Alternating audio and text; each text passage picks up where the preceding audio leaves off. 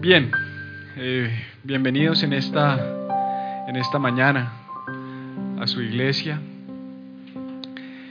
Eh, hemos venido desarrollando una serie que se titula Cero Kilómetros y que tiene, digamos, por decirlo así, como subtítulo de la serie Año Nuevo o Vida Nueva.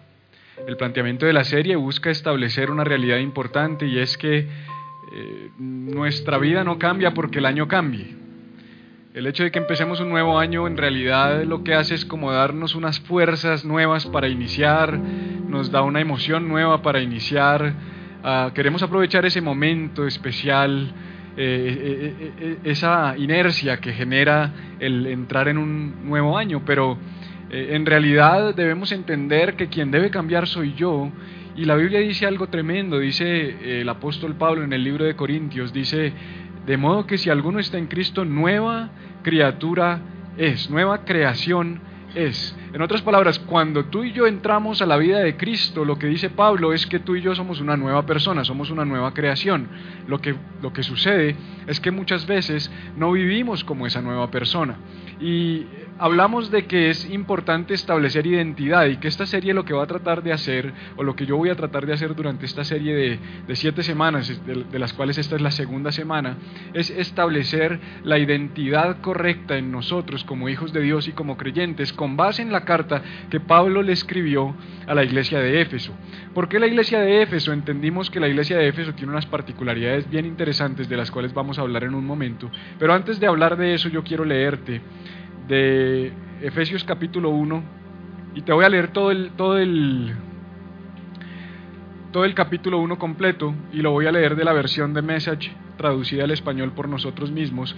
Dice lo siguiente, yo Pablo, quien está bajo el plan de Dios como apóstol, un agente especial de Cristo, escribo a ustedes fieles creyentes de Éfeso. Los saludo con la gracia y la paz de Dios nuestro Padre y nuestro Señor Jesucristo derraman sobre nuestras vidas. Qué tan bendecido es Dios y qué gran bendición es Él. Es el Padre de nuestro Señor Jesucristo y en Él nos lleva a lugares altos de bendición. Mucho antes de poner los cimientos del mundo, ya pensaba en nosotros y nos, y nos había hecho el foco de su amor. Hace ya mucho tiempo que decidió adoptarnos por medio de Jesucristo y lo hizo con gran placer. Siempre ha querido que, entremos de la mano de su amado Hijo a la celebración de su, de su abundante generosidad. Por el sacrificio del Mesías, por su sangre derramada en el altar de la cruz, somos un pueblo libre, libre de la pena y el castigo causados por nuestros errores. Y no somos a duras penas libres, somos completa y abundantemente libres. Él pensó en todo y nos dio todo lo que pudiéramos necesitar, dejándonos hacer parte de los planes que tanto deleite le causó hacer. Mediante Cristo colocó enfrente de nosotros un gran plan, en el que todo sería reunido y abreviado en Él, en lo más alto de los cielos y en toda la tierra. Es en Cristo que encontramos quiénes somos y por qué vivimos mucho antes de que escucháramos por primera vez de Cristo y nuestra esperanza se pusiera en Él, ya estábamos en sus planes y tenía en nosotros planes de vida gloriosas como parte del propósito en el que Él trabaja en todo y en todos. Es en Cristo que al escuchar y creer en el mensaje de salvación se han encontrado libres, firmados, sellados y entregados por el Espíritu Santo. Este sello de Dios es la primera entrega de lo que está por venir un recordatorio de que obtendremos todo lo que Dios tiene en sus planes para nosotros, vidas gloriosas en adoración. Es por esto que al oír de la forma en la que ustedes confían en el Maestro y al oír de su amor constante y efusivo a todos los seguidores de Jesús, no podía dejar de agradecerle a Dios por todos ustedes, ni de pedir al Dios de nuestro Padre, perdón, de nuestro Maestro Jesucristo, el Dios de gloria, que les diera inteligencia y discernimiento para conocerlo personalmente que los ojos de ustedes se mantengan enfocados para ver claramente lo que Él les ha llamado a hacer, para que entiendan la inmensidad de la forma de vida gloriosa que tiene para sus seguidores, la extravagancia de su trabajo en quienes confiamos en Él, energía sin límites, fuerza incontenible. Toda esta energía proviene de Cristo.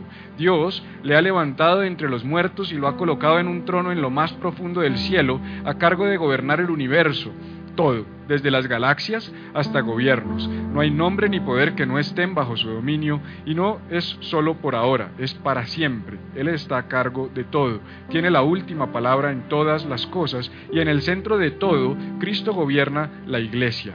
Verán, la iglesia no existe al margen del mundo, el mundo está a las afueras de la iglesia. La iglesia es el cuerpo de Cristo por medio del cual Él habita y actúa y lo llena todo con su presencia.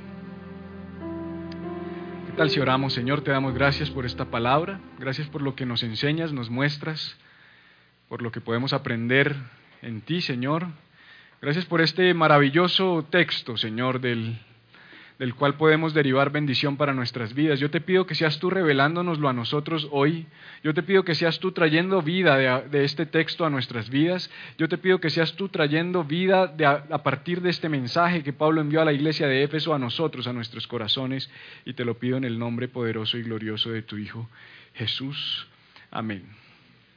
Quiero recordarte que hace ocho días empezamos con esta serie y comenzamos con la introducción a la serie Cero Kilómetros, en la cual te di una profunda idea de lo que era la comunidad de Éfeso en Asia Menor, en el tiempo de Pablo, en el tiempo de Timoteo, en el tiempo de Cristo en el tiempo después de la resurrección de Cristo, y pudimos entender la importancia que tenía esta carta, pero pudimos establecer cuatro fundamentos, cuatro pilares teológicos que tenía o que presenta Pablo en la carta a la iglesia de los Efesios, donde él nos dice eh, como primera medida que tenemos un Dios supremo, que tenemos un gran Dios.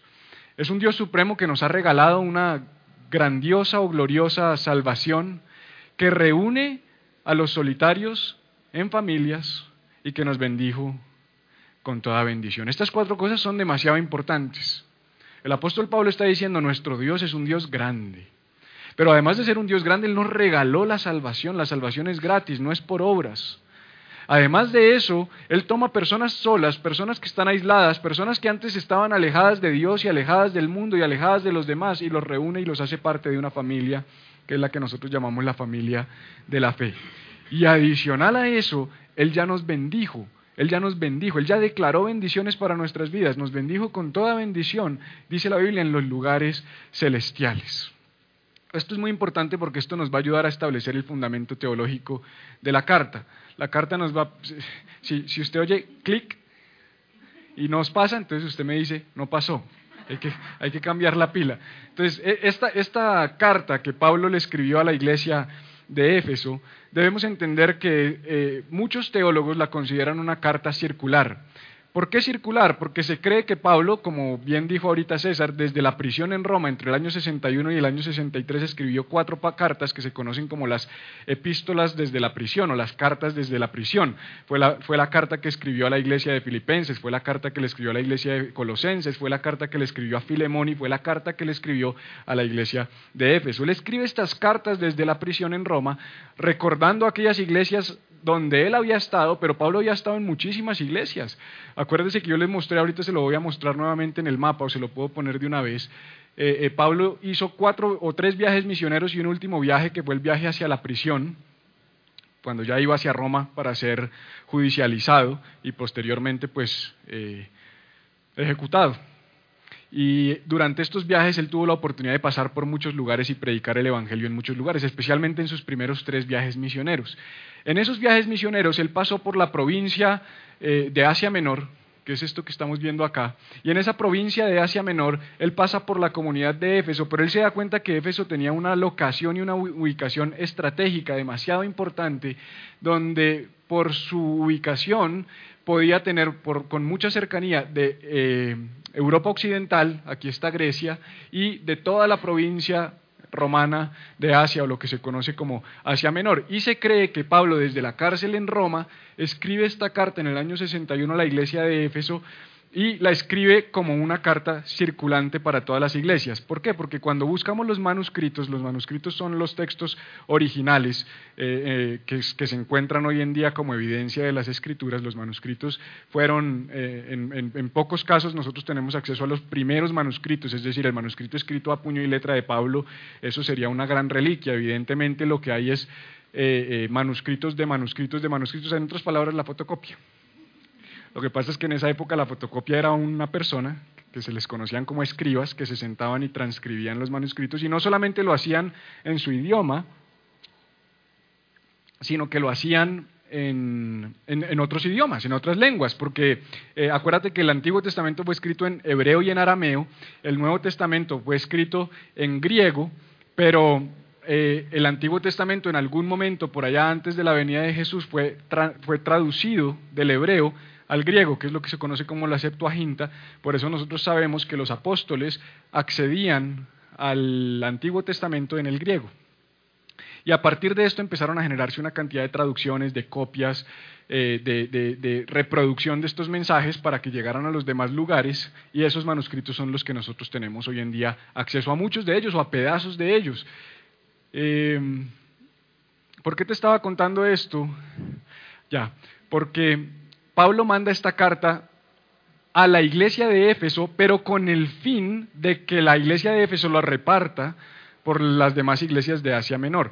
Por eso tú no encuentras que el libro de los Efesios sea un libro que atienda, por ejemplo, problemas individuales de la iglesia, como si lo hace la, carta a los Corintios o como lo hace la carta a Romanos, como lo hace la carta de, Filipenses, que va o dirigida a una persona y a una problemática específica o a una comunidad específica.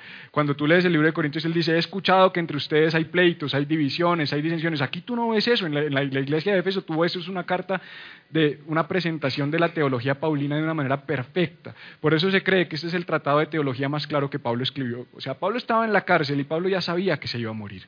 Y yo creo que el pensamiento de Pablo fue, yo tengo que escribir algo que condense todo mi pensamiento. Yo creo que tengo que escribir algo que condense todo lo que durante todos estos años yo he aprendido del maestro y tengo que dejárselo claro a la iglesia porque me voy a morir. Y he escrito cartas individuales a las iglesias tratando con problemas específicos, pero no he hecho un tratado de teología en el que yo pueda presentar de principio a fin todo lo que es el cristianismo. Por eso esos versos que yo te leí, especialmente Efesios capítulo 1, versículos 3 al 14, se considera que es el tratado de teología más claro que hay en, nuestro, en nuestras manos. Solamente eso que yo te leí. Eso que yo te leí trata con diferentes cosas. Del 1 al 14. Vimos demasiadas cosas muy importantes en este, en este contexto. También es importante entender, por ejemplo, que las iglesias que estaban aquí en Asia Menor son las siete iglesias del Apocalipsis. Está la iglesia de Éfeso, está la iglesia de Esmirna, la de Pérgamo, la de Tiátira, la de Sardis, la de Filadelfia y la iglesia de la Odisea.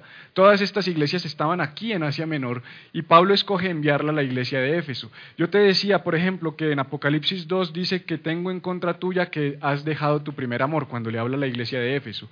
Esta era una de las iglesias más grandes. ¿Recuerdas que vimos el coliseo en el que se sentaban o el teatro en el que se que te decía yo que se, sienta, porque aún existe hoy todavía lo podemos ver, encontrar en Turquía, alrededor de 25 o 24 mil personas, y se cree que la iglesia moderna llegó a ocupar este lugar y a llenarlo por completo. Esta iglesia de Éfeso era una iglesia grande, era una iglesia bien grande de mucha influencia, pero asimismo, aunque era una iglesia de mucha influencia, fíjate que la exhortación que el Señor le hace a través de Juan a la iglesia de Éfeso es que has dejado tu primer amor. ¿Qué otra cosa vimos que era importante acerca de esta iglesia?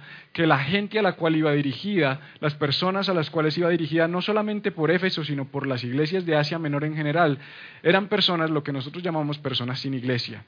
Personas que no tenían un trasfondo eh, del judaísmo, sí, sí espiritual, porque acuérdate que esta era una zona muy espiritual, donde una de las siete maravillas del mundo antiguo, que era el templo de la diosa Diana o de la diosa eh, Artemisa, que se cree es la hija de Zeus, que es la diosa, esto es bien simpático porque es la diosa de la fertilidad.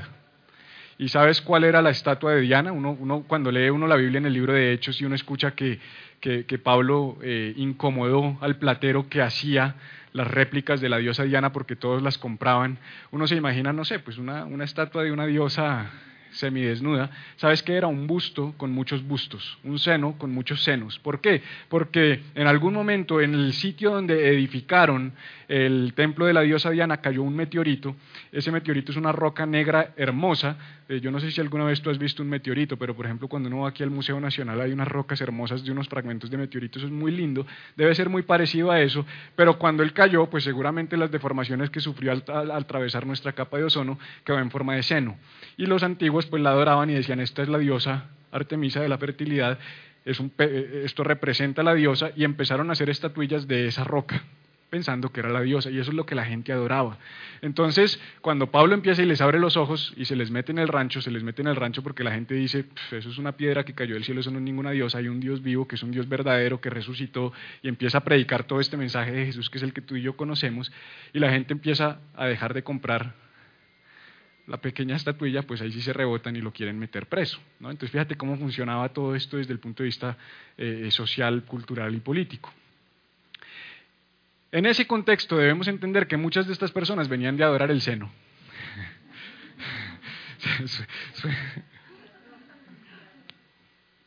Perdóneme, yo tomo tinto porque me lo sirvieron. ¿Sabes lo que me pasó la otra vez? Me sirvieron el tinto y toda la predica estuve con el tinto en la mano y no tomé ni una sola vez. Ni una. Y al final alguien me dijo, ¿pero para qué pide eso si ni lo tomo? yo, sí, yo tomé, sí, no. Me vi todo el video, no tomé tinto.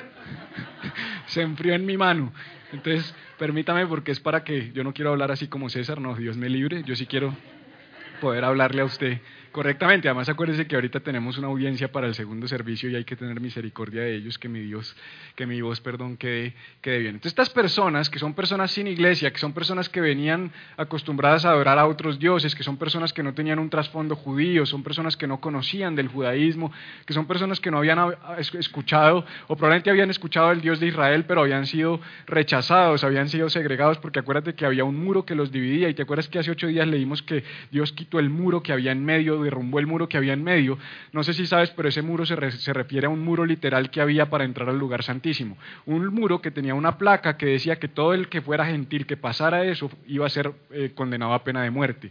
Entonces Jesús derrumbó el muro. Es más, Pablo literalmente lo hizo cuando empezó a predicarle a los gentiles y cuando empezó a llevar gentiles para que pudieran llegar a la presencia de Dios. Entonces esta carta, en sus primeros capítulos, del versículo 3 al versículo 14, nos habla de cosas tremendas. Habla de la predestinación, de la gracia, de la adopción, de la resurrección, del poder, del Espíritu Santo, que hemos sido sellados, habla de iglesia, habla de soberanía, habla de gobierno, habla de propósito, en fin. Si tú, le, si tú miras todo eso que yo te lo leí de una manera intencional, que no me dijeron que no estaba presentándose en la pantalla, habla de esto. O sea, él coge del 3 al 14 y mete todos estos temas. O sea, es una locura lo que escribió Pablo ahí, condensó en 11 capítulos toda nuestra teología de principio a fin. Todo lo que nosotros debemos saber y creer lo condensa en esas, en esas 11 fracciones, que en realidad no eran versículos. Acuérdate que Pablo no escribía Efesios capítulo 1, versículo 1, eso lo hicimos nosotros para facilidad de nuestra lectura y de nuestra comprensión. Él escribió una carta, pero este bloque, cuando lo lees en el original, cuando lo estudias en el original, yo no soy griego y yo no lo estudio en el original, yo tengo muchos libros de comentarios bíblicos y de otros que sí hablan griego y yo me apalanco en ellos, porque uno no se tiene que inventar la rueda. Si yo me voy a estudiar, hay gente que me dice, pastor, debería aprender griego. Bueno, y si aprendo griego, aquí te doy consejería. Ah, no, deme consejería. ¿Sí? Pues es que tenemos que ser realistas, tenemos tiempo limitado y hay gente que ya recorrió el camino y que ya lo hizo y nosotros tenemos que aprovechar esos caminos ya pavimentados y recorridos por otros.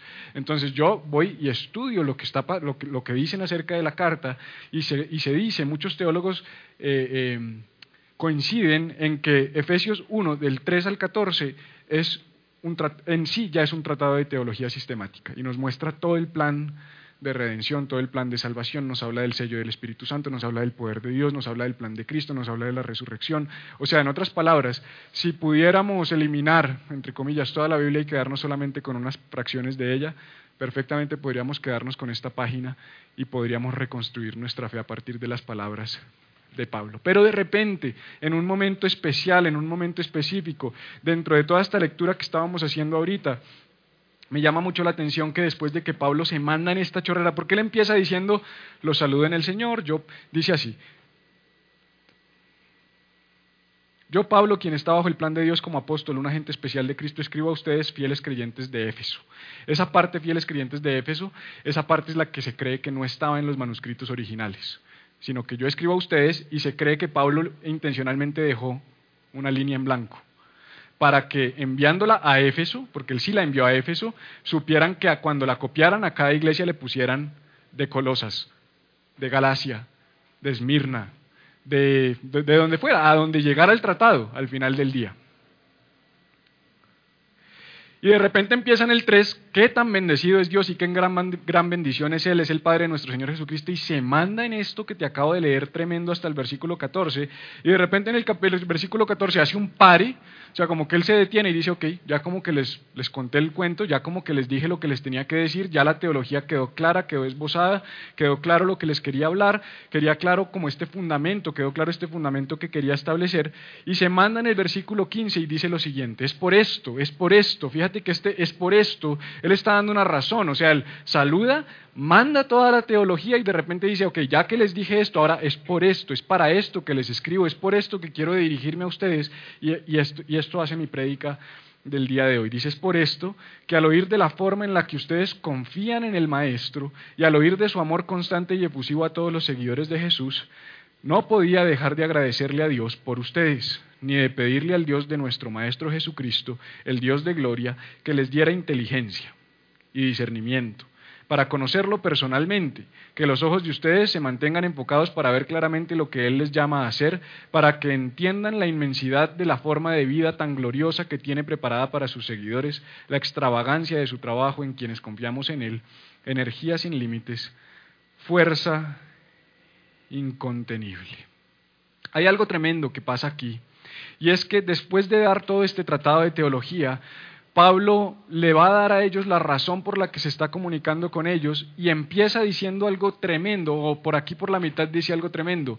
No podía dejar de agradecerle a Dios por ustedes.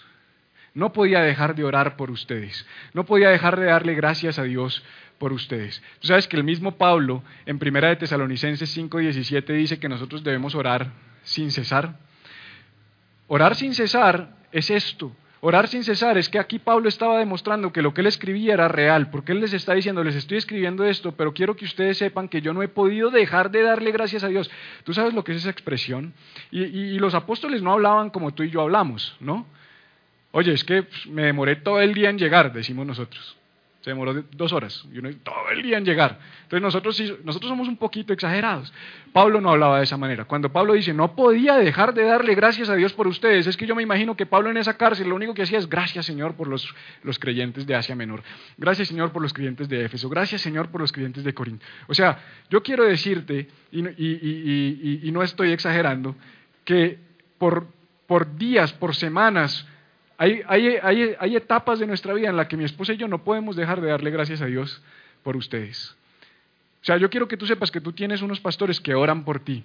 Yo quiero que tú sepas que tú tienes personas que oran por ti, que nosotros tenemos listas, que tenemos tu nombre en una lista, no porque no, no, no porque no nos acordemos, sino porque en la medida en que la comunidad ha venido creciendo es más fácil tener una lista y nos sentamos y oramos. Y oramos por las familias. Entonces oramos por la familia de, Natalia y de Nicolás y por Marcelo. Y oramos por María y por Mariale. Y oramos por Santiago y por Andrés. Y oramos por Marcela. Y ahora oramos por Liliana. Y ahora oramos por... Eh, em, Casemiro, ¿dónde está? Por Casemiro y por Katy y bueno, por toda la familia, que me llenan una, una silla, aunque hoy están incompletos, toda una, toda una fila.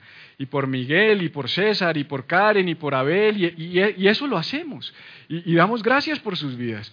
Gracias Señor por haberlos traído. Gracias Señor porque los plantaste en este lugar. Gracias Señor porque ellos están creciendo. Gracias Señor porque estamos viendo que se están enamorando de ti. Gracias porque vinieron al ayuno ayer.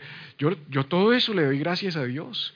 Yo anoche le escribí al equipo y le decía, mire, que yo me siento honrado de que empezamos este año, hicimos live talks un 10 de enero. ¿A quién se le ocurre lanzar un programa un 10 de enero? O sea, yo que fui em, empresario, yo que fui eh, ejecutivo de multinacional, uno no lanza un programa un 10 de enero. Y nosotros lanzamos un programa el 10 de enero, no cabíamos acá. Un 10 de enero, ¿por qué? Porque el favor de Dios está acá. ¿Y yo qué hago, Señor? Gracias. Gracias, Señor, por tu favor. Gracias, Señor, por tu respaldo. Gracias por las personas que vinieron. Gracias por las que faltaron. Yo te pido que en el próximo no falten. Entonces, permanentemente estoy orando pero no es, o sea, yo lo veo en la palabra y ellos me lo modelan a mí porque yo no sé si tú te acuerdas que Pablo dijo, sean imitadores de mí como yo de Cristo. Entonces cuando yo leo la Biblia y cuando yo veo la historia de Pablo y cuando yo veo la historia de Pedro y cuando yo veo la historia de Juan y la historia de Santiago, pero especialmente cuando veo la de Pablo, ¿por qué la de Pablo? Porque Pablo nos dejó el 48% del Nuevo Testamento, es lo que más hay para leer, es el mejor modelo que nos quedó en las Escrituras. ¿Por qué quiso que fuera así el Señor? No sé, cuando lleguemos arriba le vamos a preguntar. Vamos a conocer a Pablo cuando subamos. Yo por lo menos lo voy a conocer. Yo sí sé que lo va a conocer. De pronto yo le diré, Pablo, Pablo, ven, te presento a María. María, ven, te presento a mi amigo. Te voy a presentar a mi amigo Pablo. Así le dicen a uno, preséntemelo. Yo ahora bueno, los, los voy a ver, los voy a ver. Pero lo que te quiero decir es, es sorprendente cómo en medio de todo este tratado, de, repente Pablo hace un pare y dice, ah, ok, como que me olvidé de algo importante, me mandé con la teología, estaba tan emocionado que se me olvidó decirles algo importante. No he dejado de darle gracias a Dios por ustedes. Entonces yo te quiero decir cuatro cosas importantes que yo veo sobre la oración, y ese es el tema de hoy. Es cómo derivamos lo práctico a partir de la carta de Pablo a los Efesios en su, en su, primer capítulo. Acuérdate que vamos a ir capítulo 1 hoy, capítulo 2 en ocho días y así sucesivamente. Y hoy en el capítulo 1 quiero que entendamos algo tremendo. Vamos a derivar dos verdades tremendas del libro o de la carta de los Efesios en su primer capítulo. Lo primero es que la oración siempre debe venir acompañada de acción de gracias. La oración siempre debe venir acompañada de acción de gracias. Yo quiero que cuando tú ores, cuando tú practiques la oración, no se te olvide que siempre tu oración debe venir acompañada de agradecimiento. Somos muy buenos para pedir, pero a veces no somos tan buenos para agradecer. A veces no somos tan buenos para dar gracias. Por eso no sé si recuerdas que a final de año yo te dije, haz una lista de las cosas buenas que sucedieron en el 2017. Porque cuando la mayoría dice, no veo la hora en que se acabe este año, yo te dije, no, no lo veas de esa manera. Verlo de esa manera es ser desagradecida, es Estoy muy agradecido con lo que pasó este año, especialmente en 1, 2, 3, 4, 5, y llévate eso contigo al 2018 y manténlo contigo. Ese fue mi consejo. Porque en el 2018 el agradecimiento a lo que sucedió en el 2017 va a ser tu palanca para conseguir nuevas cosas en el 2018, porque Dios ama los corazones agradecidos. Por eso la Biblia dice que Dios ama al dador alegre. Él ama la alegría, Él ama el agradecimiento, Él ama cuando nosotros somos agradecidos con lo que Él nos ha dado. Y mira lo que dice Pablo, dice, es por esto que al oír de la forma en la que ustedes confían en el Maestro y al oír de su amor constante y efusivo a todos los seguidores de Jesús, no podía dejar de agradecer a Dios por ustedes. En la oración, porque dejar de agradecer a Dios está hablando de una conversación con Dios, es decir, de oración, permanentemente lo que había era acción de gracias. Lo primero que te quiero enseñar sobre la oración es que siempre debe venir acompañada de acción de gracias. Lo segundo es que la oración es un puente hacia la vida de otros. Esto es demasiado importante. Pablo no conocía a estas personas. Acuérdate que yo te conté que Pablo pasó por ahí en el año 52-53 y se estableció durante tres, años en Éfeso, en, en su tercer viaje misionero. En su tercer viaje misionero, él para en Éfeso y decide quedarse en ese lugar y se establece en ese lugar. Tres años. Pero cuando él escribe esta carta es diez años después, desde Roma, en la prisión en 10 años yo estoy seguro que la gente que iba a leer esta carta no era la misma gente que estuvo cuando Pablo se estableció 10 años antes. Es probable que hubiera uno que otro, sin duda. Igual Pablo no los menciona a título personal como si lo hacía con otras iglesias. Pero la mayoría de las personas que iban a leer esta carta sabían quién era Pablo. Probablemente le habían dicho, no se haz de cuenta, el año pasado, en julio, vino José Víctor, en agosto vino José Víctor. Muchos de ustedes conocieron, José Víctor es mi pastor. Muchos de ustedes conocieron al pastor José Víctor en el taller de la paternidad y, les encantó porque él es encantador y es un gran hombre de Dios y quedaron súper contentos con la visita de José Víctor. Pero muchos otros no han conocido a José Víctor, porque muchos de ustedes han llegado después de agosto. Y si yo me pongo aquí a hablar de José Víctor, muchos van a decir, ¿quién es José Víctor? Y otros le van, no, es, el pastor, es un costeño, es simpatiquísimo, el hombre sabe un montón y es súper querido y tal cosa y tal otro. Otro dirá, está como loco, tiene 50 y se viste como de 15, yo creo que tiene la crisis de la Edad Media. Bueno, cada uno tendrá la conversación que quiera, pero al final ustedes van a empezar a hablar. Yo creo que esto pasaba con ellos. Aquí hubo un man que se llamaba Pablo. Ese man no conoció a Jesús, pero ese man, mire, ese man, los otros apóstoles comen chitos al lado de Pablo. Yo creo que esas eran las conversaciones que... Yo me imagino que esas eran las conversaciones que tenían. Es tan así que en la carta de Pedro, Pedro dice que leamos a Pablo. Entonces es que Pedro dice eso, Pedro, dice, como las cartas de Pablo, que ni yo entiendo, pero léanlas. Es lo que termina diciendo Pedro. Es tan así que el hombre lo han citado varias veces al concilio de Jerusalén y el hombre les ha dado cátedra. Es tan así que gracias a él el, Evangelio se está extendiendo por toda Asia Menor y por Europa. Yo me imagino que esas eran las conversaciones que tenían. O sea, la fuerza que tenía que tener Pablo, yo me imagino que diez años después todavía hablaban de Pablo. Cuando llegó la carta de Pablo, yo creo que eso era como la carta del niño Dios. O más bien cuando llegaron los regalos del niño Dios. O sea, llegó la carta de Pablo.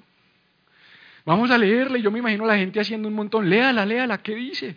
Sí, pero esperen, no la manosea mucho porque tenemos que hacérsela llegar a los de la Odisea. No importan los de la Odisea, léala, hermano, que si se mancha, pues nosotros, o no. O no, no, no la leamos. Ve a un cuarto seis meses y transcríbela hasta que, no, léamela ya, yo quiero saber qué dice Pablo. Porque era un hombre demasiado influyente y demasiado importante. Pero Pablo entendía algo tremendo, que más allá del buen nombre que él tenía, que más allá de la estima que le tenían, que más allá de la fuerza que le impregnaba, que más allá de que su nombre no era solamente escuchado por las iglesias, sino era escuchado por todo el imperio romano. Es que yo te estoy hablando, perdóname, me devuelvo, de que este hombre, en una época donde no había WhatsApp, donde no había Facebook, donde no había Instagram, donde no había YouTube, donde no había Snapchat, donde no había todas las cosas que nosotros tenemos hoy, este hombre revolucionó el mundo. O sea, este hombre transformó el mundo. Este hombre logró que el imperio más grande de la historia, el dominio de los romanos, el imperio romano, un imperio que se estableció desde el año 27 antes de Cristo hasta el año 500 después de Cristo. Este era el imperio romano, un imperio que sometió a todos los pueblos. Este hombre logró trastornar a los reyes en Roma. O sea, tú sabes lo que es que en Roma escuchen de un man que es de Jerusalén, y se preocupen y lo manden llamar y digan, tráiganlo a ver cuál es que es el problema, eso, eh, este hombre tuvo que haber hecho algo. O sea, yo no creo que Pablo necesitara introducción. Aún así, él era tan humilde que lo hacía. Y él podía decir, yo Pablo, el que está transformando el mundo, el que está revolucionando al imperio, él decía, yo Pablo, siervo de Jesucristo, y a veces ya esclavo en el Señor, preso en el Señor. Por eso es que yo hoy veo con un poco de risa esos grandes ministerios donde el megapóstol pone todos sus títulos por delante. Y entonces van a hacer una cruzada y es una ficha así de grande con todos sus logros y abajo Jesús, si es que ponen el nombre de Jesús. Ah, o sea, es que así no puede ser. Pero Pablo entendió algo tremendo. Pablo entendió que aunque él revolucionó el mundo, él sabía que la oración era un puente a la vida de los demás. O sea, él sabía que la forma de llegar a tu vida, Mónica, no es con mis títulos, no es con mi elocuencia, no es con mi capacidad, es orando por ti. Lo que él sabía es que cuando yo oro por ti, Natalia, y voy y me acerco a tu vida y te digo, Natalia, ¿cómo estás? Nos tomamos un café. Tú no sabes por qué es que reaccionas de la manera en que reaccionas a mi vida, pero yo sí lo sé. Es porque yo estoy orando por ti. Por eso es que nosotros tenemos que entender que si nosotros queremos cambiar y transformar vidas, no es a punta de bibliazos, no es a punta de rejazos, no es a punta de, comentarios de doble sentido. Si tú quieres que tus hijos se conviertan al Señor, ora por ellos. Si tú quieres que tu familia cambie, ora por ellos. Si quieres que tu esposo cambie, ora por él. Porque la oración es un puente que te conecta a la vida de los demás. Ustedes están aquí, quiero decirles, porque nosotros hemos orado por ustedes. Ustedes no están aquí porque yo predique muy bien, ustedes no están aquí porque yo sepa mucho, ustedes no están aquí porque este lugar sea muy bonito. Mire, mejores predicadores que yo, hay. Predicadores que conozcan mejor la palabra, hay. Predicadores que sepan más de teología, hay. Más carismáticos y más simpáticos, hay. Muchos. Ay, sí se ríe, ¿no? Como que aquí me falta orar un poquito, nota y orar más por Natalia. orar un poquito más por Natalia y por María. María también me toca orar un poquito más. Edificios más bonitos hay. Iglesias que tienen mejor sonido hay. Alabanzas mejores que la nuestra hay. O sea, si lo vamos a medir desde el punto de vista de nuestras capacidades humanas, hay cosas mucho, hay muchos mejor que nosotros. Entonces, ¿por qué estás aquí? Muchos vienen de lejos, tienen iglesias más cerca que esta. ¿Por qué viniste a esta? ¿Por qué tomarte la molestia de venir hasta acá? Porque yo he orado por ti, así tú no lo sepas. Porque ¿sabes qué instrucción nos dio a mi esposa y a mí cuando nosotros estábamos en Miami el año pasado en octubre, que no sabíamos, el año antepasado en octubre, que no sabíamos eh, eh, si emprender o no emprender este proyecto ministerial, que no sabíamos si, si, era que Dios nos estaba llamando o si era que nosotros o si queríamos o no queríamos, cuando teníamos dudas, yo les he contado esa historia. ¿Sabes lo que nos dijo el Señor a través de, una, de, un hombre de Dios que no nos conocía? Nos dijo, ustedes van a llegar a Bogotá y ustedes van a empezar a orar por por personas, ustedes van a empezar a orar por familias, ustedes van a tomar los nombres de personas de las cuales ustedes han sido sus pastores en el pasado o personas que los siguen y ustedes van a empezar a orar por ellos desinteresadamente. Y en el momento en el que ustedes empiecen a orar por ellos, algo va a empezar a pasar en lo espiritual y cuando menos piensen ustedes, ellos van a llegar a sus vidas y van a llegar a su iglesia. Nosotros empezamos a hacer eso en obediencia, sin entender por qué nos estaba pidiendo Dios que lo hiciera. Hoy lo entiendo, hoy lo entiendo, hoy entiendo que la oración es un puente. Lo que te quiero decir es, tienes que ir a solucionar un problema en tu universidad y hablar con el rector, ora por él. Antes de ir, ora por él. Tienes un problema en tu trabajo, tienes una dificultad con tu jefe y te dio cita para la otra semana, por fin vas a poder ir a hablar con él y plantearle toda la problemática, quieres pedirle un aumento de sueldo, quieres decirle que hay problemas relacionales, ora por él no, yo no te estoy diciendo ahora por la, porque somos expertos, ¿no? Señor, te entrego esa reunión que tengo con mi jefe, yo te pido que los ángeles vayan delante de mí, que pongan mi hoja de vida en primer lugar, Señor. Sí, ay, nunca has orado por eso. Señor, yo declaro que cuando yo llegue a ese lugar, una luz va a iluminar mi rostro y Él va a ver tu favor sobre mi vida. Yo no, yo te estoy diciendo que hagas eso, yo te estoy diciendo que ores por Él. Ora por él, dale gracias a Dios por él, ora por su familia, ora por sus hijos, ora por, por sus creencias, ora por sus problemas. Ese es el puente del que te estoy hablando. Yo no te estoy diciendo que ores por la situación, te estoy diciendo que ores por la persona. Somos expertos para orar por situaciones, pero orar por personas. Orar por una persona que no conozco, orar por una persona que no me cae bien, orar por una persona que me está haciendo daño. Eso es lo que hacía Pablo desde la cárcel. ¿No deberían estar ellos orando por Pablo? ¿No sería mejor al revés?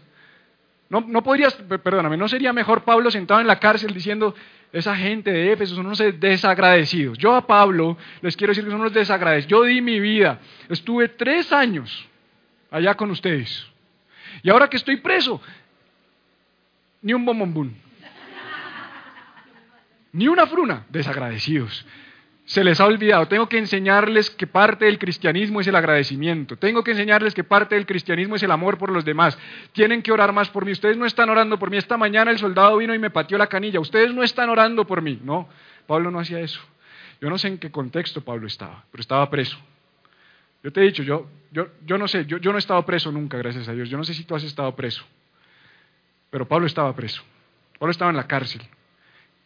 ¿Qué harías tú preso? Quejarte, renegar, pelear, luchar, cacarear. Mi esposa es una desagradecida, ya no me visita, me visitó la primera semana, ahora ya no vuelve. Claro, esto le queda muy lejos, debe ser que se consiguió otro. Y Pablo, en vez de estar pensando todas esas cosas, ¿qué estaba haciendo? No dejo de dar gracias a Dios por ustedes. Pablo entendía que la oración es un puente que te conecta con los demás. Pablo sabía que si él quería extender el Evangelio hasta nosotros hoy, él necesitaba orar por estas personas porque ellos iban a ser en parte encargados de, extender este Evangelio. ¿Sabes qué me llamó la atención? Que hoy en Turquía el 3% de la población, si acaso, son cristianos. Si acaso. Pero allá empezó. Allá empezó la revolución. Allá empezó todo esto. Allá había un teatro de 24 mil personas en una ciudad de 250 mil personas. El 10% de la ciudad eran creyentes. Hoy el 3% de Turquía sí mucho. Y puedo estar exagerando. 96% musulmán. Pero aquí estamos tú y yo. Aquí estamos nosotros. 1.5 billones de personas. 1.500 millones de personas hoy viviendo este planeta se llaman a sí mismas cristianos gracias a que este hombre en la carta no escribió desde su alma y desde sus emociones, sino escribió desde la visión y desde el propósito. Cuando estés preso y encerrado, mira el propósito, no miras lo que te está rodeando. Porque si tú miras lo que te está rodeando, tú te desesperas, pero si tú miras el propósito, si tú logras ver más allá, eso va a cambiar completamente tu perspectiva de la vida. Número tres, la oración nos da autoridad sobre la vida y las situaciones de otros. Y esta palabra autoridad nos gusta, pero no es la autoridad de la que tú crees y por eso la dejé intencionalmente. Ah, me da autoridad. No, no, ¿sabes a qué me refiero?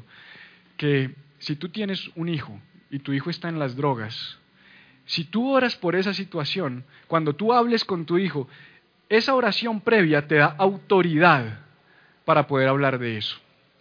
Pero si tú no has ni siquiera orado por eso, es distinto. Porque a veces nosotros decimos, uy, pastor, es que me llaman, ¿no? Quiero contarle algo que pasó, para que oremos, ¿no? Es para, pastor, es para que oremos. Cata, te tengo que contar algo, es para que ores. Esto no es chisme, esto es, ¿cómo le llaman? Información eh, santa. Sí, santa, para ponerles, es información santa. No, no, no, no estamos murmurando, estamos intercediendo. ¿Mm? No, si tú te metes en lo secreto, donde nadie te ve, y oras por la situación de esas personas, entonces tú ganas autoridad sobre la vida de esas personas. Es mucho más fácil hacerlo sin orar.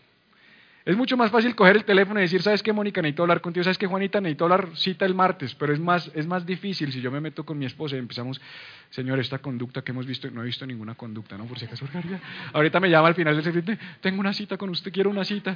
¿Qué están así? ¿Qué hice? ¿Qué dije? No ella, ¿no? Así son todos. ¿Sí? Lo voy a dejar sano, porque está... Este servicio es más coloquial. Yo creo que este YouTube no va a servir para nada, hermano. Estoy seguro. La oración te da autoridad sobre la vida y las situaciones de los demás. O sea, tú quieres ganar autoridad sobre la vida de alguien y sobre la situación de alguien, ora. Si realmente te importa, ora. Si esa persona con la que pasas tiempo realmente te importa y realmente te duele lo que le está pasando, deja de hacer tan chismoso y deja de hablar con los demás y deja de, hablar conmigo. Y, y aún, ¿sabes qué? No hables con la persona. Ora.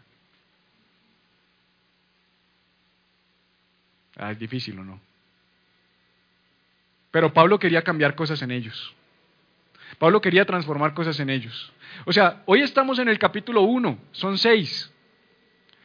Qué interesante que Pablo se manda en esta chorrera y hace una condensación teológica y de repente como que dice, ay, brutos, la embarré. Tenía que primero haberles dicho que estaba orando para después seguir.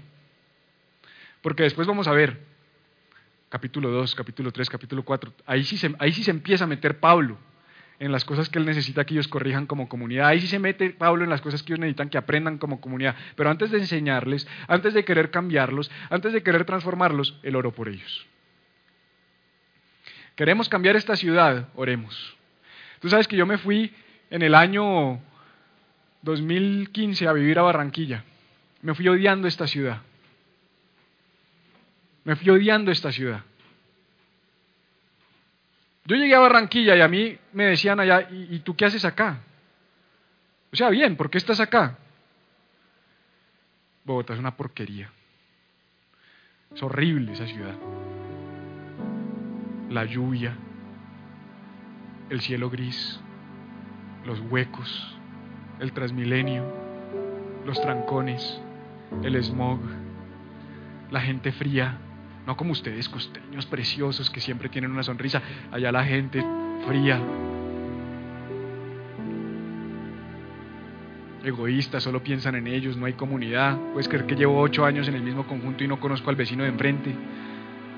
Y, esto, además de que eran hechos reales, porque llegamos a Barranquilla y en dos días ya conocíamos todo el edificio. Todos nos habían pasado a dar la bienvenida. ¿no? esto que pasa en las películas, de que te timbra el vecino y te trae una torta, eso allá pasa. Es increíble, pero allá pasa, es verdad, no, no estoy diciendo mentiras, allá pasa. Y yo decía, ¿qué es esto, Jesús? ¿Dónde nos metimos? Llegamos al cielo. Bueno, ellos viven más como comunidad que nosotros. Pero mi corazón estaba dañado. Y cuando Dios me trajo a Bogotá, una de las cosas que me dices, tú tienes que sanar tu corazón con esta ciudad porque tú no puedes, escucha esto, porque tú no puedes transformar lo que no amas. De tal manera amó Dios al mundo que envió. ¿Qué hizo primero? Amó. Mira, si Dios fuera como yo, Dios no hubiera mandado a Jesús. Hubiera mandado un ángel con 45 mil espadas, dos bazucas, siete lanzallamas. ¿O no? Ay, sí. O nunca has dicho, uy, es que estos ladrones de Bogotá, estas ratas, me gustaría tener un lanzallamas y acabarlos a todos. Pues yo lo he dicho. Yo lo he dicho. ¿Por qué se ríen? Ah, lo han dicho. Bueno, mi mamá lo ha dicho, sí estoy seguro. Es más, se lo se lo he oído.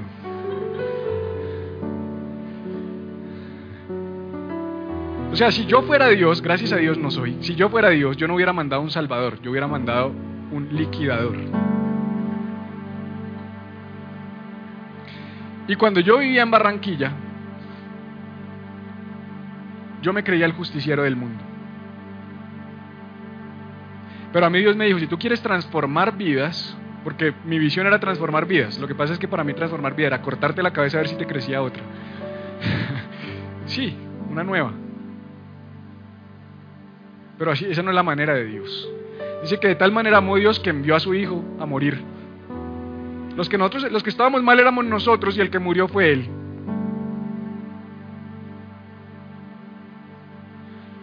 O sea, Él se identificó con nuestro problema primero. Nosotros tenemos que aprender a identificarnos con los problemas de los demás. Entonces por eso es que cuando tú vienes a oración de madrugada, los, los, martes aquí a las 5 de la mañana, no todos, para que no llegue. Este martes ahí. Este martes ahí. Cuando tú vienes, cuando hay martes a las 5 de la mañana acá, tú te das cuenta que yo oro por ciudad, por la ciudad. Yo oro por el país. Yo oro por los gobernantes. Yo oro por los gobernadores, por los alcaldes. Porque si queremos transformar esta ciudad, tenemos que amarlos. Y una forma de amar es orar. Porque lo más valioso que tú y yo tenemos es el tiempo, no es el dinero. Con el tiempo haces dinero. Con el dinero no haces tiempo. ¿Has pensado en eso? Valoramos más el dinero que el tiempo, pero con el tiempo haces dinero, con el dinero no haces tiempo. Cuando yo oro, cuando tú me escribes y me dices, pastor, ore por mí que mi primo va a entrar a cirugía, cuando tú me dices, ore por mí porque estoy teniendo problemas por mi esposa, yo te digo, cuenta con eso, yo oro. Y cuando yo oro, yo te estoy dando de mi tiempo, que es lo más valioso que tengo. Yo podría orar por mí, por mi carro, por mis hijos, por mi casa, por mi trabajo, por mis finanzas, pero en vez de hacer eso, oro por ti. Eso es lo que dice Mateo 6:33. Busca primero el reino de Dios y su justicia y todo lo demás será añadido. Eso es en la práctica. Eso, eso es como llevas a la práctica ese pasaje. Cuando tú oras por otros, tú estás buscando el reino de Dios. Porque la oración de Jesús, Juan capítulo 17, fue la oración intercesora, fue la oración por otros. Porque la vida de Jesús fue una vida de oración por otros. Él se dio en la cruz por nosotros.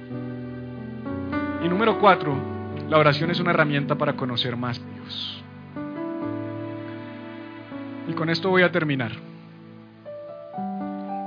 Y esto es demasiado importante. A nosotros nos han enseñado que la oración es para conseguir cosas. A nosotros nos han enseñado que la oración es para conquistar cosas. A nosotros nos han enseñado que la oración es nuestra mayor arma de guerra para derrumbar los muros y que el diablo nos devuelva siete veces lo que nos ha robado. Yo no estoy diciendo que esto no sea así.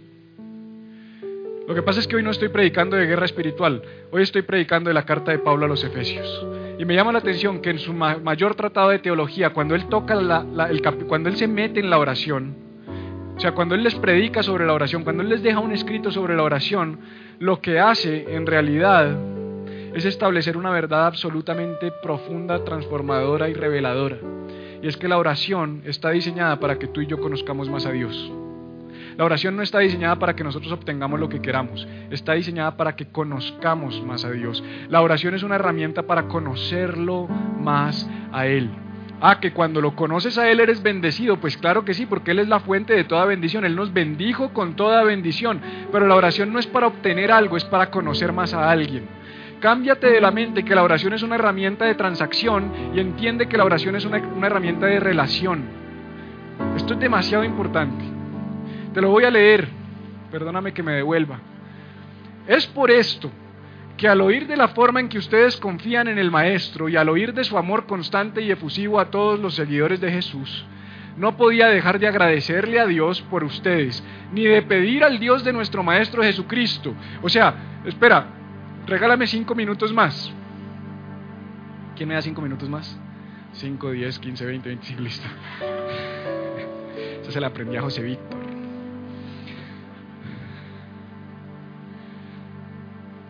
Yo estoy leyendo esto. Sitúate hace dos mil años en Asia Menor. Tú vives allá en la provincia de Esmirna, en Éfeso. Y llega una carta de Pablo. De Pablo. Nos escribió Pablo. Si a veces tú te emocionas porque la persona que te gusta leyó tu chat. ya lo leyó, ya sale leído. Mira, está escribiendo, está escribiendo, está escribiendo. Bueno, Pablo escribió. Pablo escribió. Y está diciendo que pidió algo a Dios. Uy, yo creo que pidió por el carro que estoy pidiendo. Estoy seguro que Pablo pidió por la casa que yo quiero. Estoy seguro que Pablo pidió por el trabajo que quiero. Estoy seguro que a Pablo allá en la cárcel le llegó la noticia de que yo estoy teniendo problemas en mi matrimonio y pidió por mi matrimonio. ¿Qué habrá pedido Pablo? Y de repente Pablo les dice, que les diera inteligencia y discernimiento para conocerlo personalmente. O sea, perdón, es como si tú me escribes un chat y me dices, pastor, estoy muy triste, estoy pasando por una depresión profunda, nada me sale bien, estoy sin trabajo, mi esposa me quiere dejar y mis hijos me, me son rebeldes. Pastor, le pido que ore por mí necesito un mejor trabajo, necesito que mi esposa cambie y necesito que mis hijos se sujeten. Y yo te respondo y te digo, claro que sí. A ver, ¿a quién no le he hablado para que no sientan que esto es personal? Claro que sí, Casemiro. Voy a orar por ti. Voy a decirle a Dios que te dé espíritu de entendimiento, de sabiduría y que te permita conocerlo más a Él. Reúne a la familia. Nos vamos de esa iglesia. Les anticipo que ninguno de esta familia vuelve a esa iglesia. ¿Por qué, papá? ¿Qué pasó? El pastor es un insensible. Le acabo de decir que no tenemos trabajo, que tenemos problemas en el matrimonio y que tenemos problemas con nuestros hijos. Y mire la respuesta: que Dios me dé entendimiento, sabiduría y que me permita conocerlo. Ese pastor está loco. Cuando yo debería, cuando la, la respuesta que tú quisieras es ya mismo, le voy a pedir a Dios que te dé el mejor trabajo del planeta que le haga una cirugía espiritual a tu esposa y que tus hijos sean unos príncipes que se te sometan en todo. ¿Será que la gente en Éfeso no tenía problemas? ¿Será que hace dos mil años en Asia Menor no había problemas? ¿Será que los problemas son propios de nuestro siglo? ¿Será que ellos no tenían dificultades? ¿Será que no pasaban hambre, necesidad? ¿Será que no estaban teniendo persecución por su fe? ¿Por qué Pablo dice que por lo que ora constantemente es por entendimiento, sabiduría, inteligencia para que puedan conocerlo personalmente? ¿No será porque Pablo sabía que la vida cristiana se trata de conocerlo a Él? ¿No será que porque Pablo sabía que lo más importante, lo más importante, nada más importante es conocer a Dios? Que todo se trata de conocerlo a Él. ¿No será que Pablo había escuchado los relatos acerca de Jesús? especialmente aquel relato que se encuentra en Mateo capítulo 7, versículo 21 al 23, cuando Jesús, hablando, le dice a, la audiencia, les dice, no todo el que me llame Señor, Señor entrará al reino de los cielos.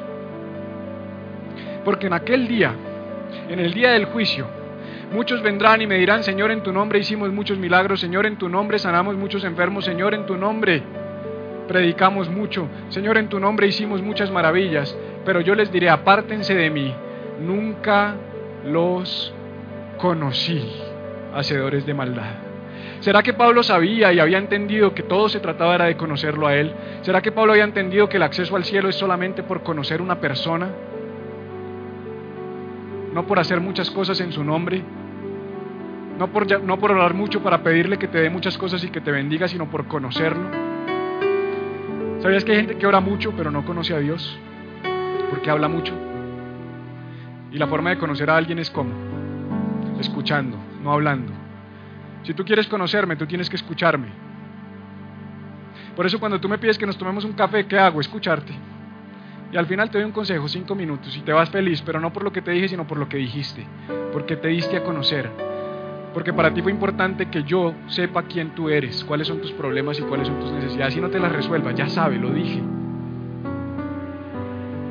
¿Cuánto de tu oración hace silencio para escucharlo a Él? ¿Cuánto de tu oración es escuchar sus propósitos?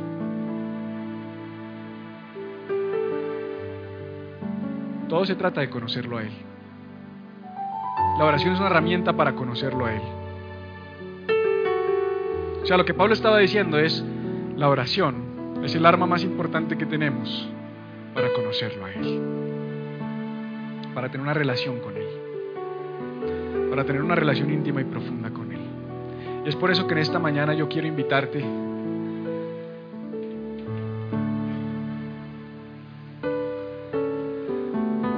a que si hay algo que debería ser prioritario, primordial tu vida para este 2018, sea conocer más al Señor.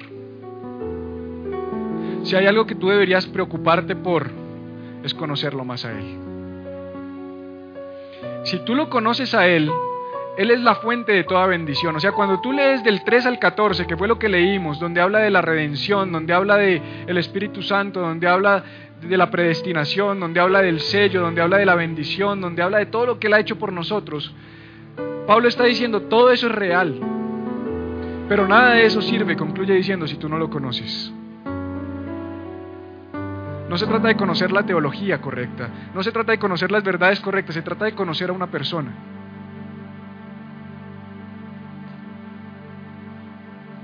Si este año tú tienes algo por hacer, mi invitación es a que sea conocerlo más a Él. O sea, tú quieres un año extraordinario, tú quieres que tus resoluciones se cumplan, tú quieres que tu año cambie, tú quieres que, que este sí sea el año extraordinario por el que siempre has soñado, conócelo más a Él. Busca primeramente el reino de Dios y su justicia. ¿Quién es la justicia de Dios? Jesús. Jesús es la justicia de Dios. Él es quien nos justifica, Él es en quien se hace justicia, Él es, el, él, él es la verdadera justicia. Si tú buscas primeramente la justicia de Dios que es Cristo, todo lo demás te va a ser añadido. Yo quiero invitarte a estar en pie para que oremos. Padre, te damos gracias, Señor. Gracias por lo que nos enseñas. Gracias porque hoy podemos entender, Señor, que nada es más importante que conocerte a ti, Señor. Que antes que lo que queremos, que antes que el carro, que antes que la casa, que antes que, la relación con mi esposa o con mi esposo, que antes que la relación con mis hijos, que antes, Señor, aún que, que la especialización que quiero hacer, que antes, Señor, que el ascenso que estoy buscando en mi trabajo, que antes que todas las cosas de este mundo, tú quieres es que nos enfoquemos en conocerte a ti, Señor. Conocerte cara a cara poder acercarnos a ti y tener una relación personal contigo, Señor.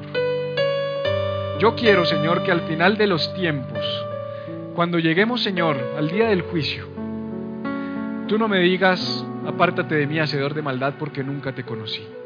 Yo quiero que tú me digas, ven acá. Este es mi Hijo amado en quien tengo complacencia. A ti te conocí. Más que la teología, más que edificar una iglesia bonita, Señor, más que tener un edificio más grande, más que tener mejores luces, más que tener mejor sonido, más que predicar mejor, yo quiero conocerte más a ti, Señor. Hoy digo lo que dijo el salmista, es mejor un día en tu casa que mil años lejos de ti, Señor. Es mejor un día en tu presencia que mil años lejos de ella. Y yo te pido, Señor, que en esta mañana a cada uno de mis hermanos que está hoy acá, Señor, tú les des esa convicción profunda de querer conocerte. Que aprovechen cada espacio, Señor. El ayuno, las oraciones de madrugada, el campamento, los encuentros, todo lo que vamos a hacer, Señor. Solamente para conocerte más a ti. Y por eso entendemos las palabras que tú Jesús le dijiste a María y a Marta. Cuando dijiste, Marta, Marta, afanada y turbada estás con muchas cosas, pero una sola cosa es necesaria y María ha escogido la buena parte, que es estar a tus pies, escuchando tu voz, escuchando tu voz. Muchos dicen, es que Dios no me habla, ¿no será que tú no lo escuchas? ¿No será que tú no sacas tiempo para escuchar? Con el celular en la mano, con el computador abierto, con el televisor prendido, ¿cómo quieres escuchar a Dios? Iglesia, necesitas empezar a apartar tiempo para escuchar su voz, para conocerlo a Él. Y hoy mi oración es la oración de Pablo. Hoy yo le pido a Dios que te dé inteligencia y discernimiento para conocerlo personalmente, que tus ojos se mantengan enfocados para ver claramente lo que Él te está llamando a hacer y que entiendas la inmensidad de la forma de vida gloriosa que Él tiene para ti la extravagancia de su trabajo en quienes confiamos en Él, energía sin límites, fuerza incontenible. Gracias Jesús. Gracias Jesús. Amén y amén. ¿Qué tal si le das un aplauso a Jesús?